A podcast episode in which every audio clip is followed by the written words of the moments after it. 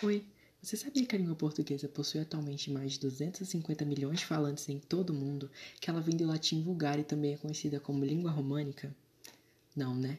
Então fica ligado aqui e vem comigo se quiser aprender algumas coisas bem legais sobre a nossa língua. Vamos nessa?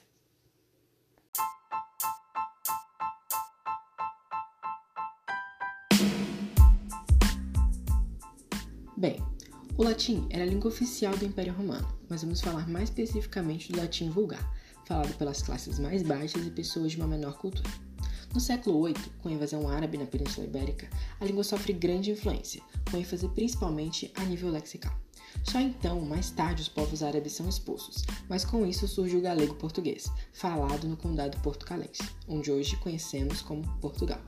Estima-se que ele tenha surgido entre os séculos 9 e 12, mas os registros oficiais da língua datam do século 13, quando é documentado historicamente em Portugal. Nosso idioma é subdividido em quatro fases: arcaico, arcaico médio, moderno e contemporâneo.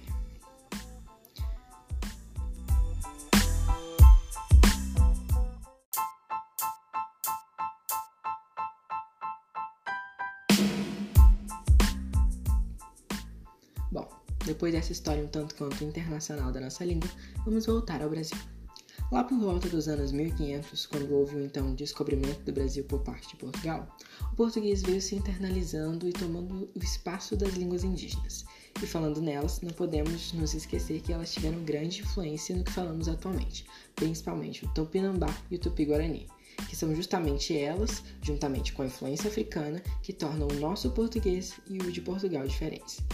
Atualmente, a língua é oficial em nove países, sendo eles Brasil, Portugal, Angola, Moçambique, Cabo Verde, Timor-Leste, Guiné-Bissau, Guiné Equatorial, São Tomé e Príncipe. É claro, cada um com suas próprias particularidades e características específicas.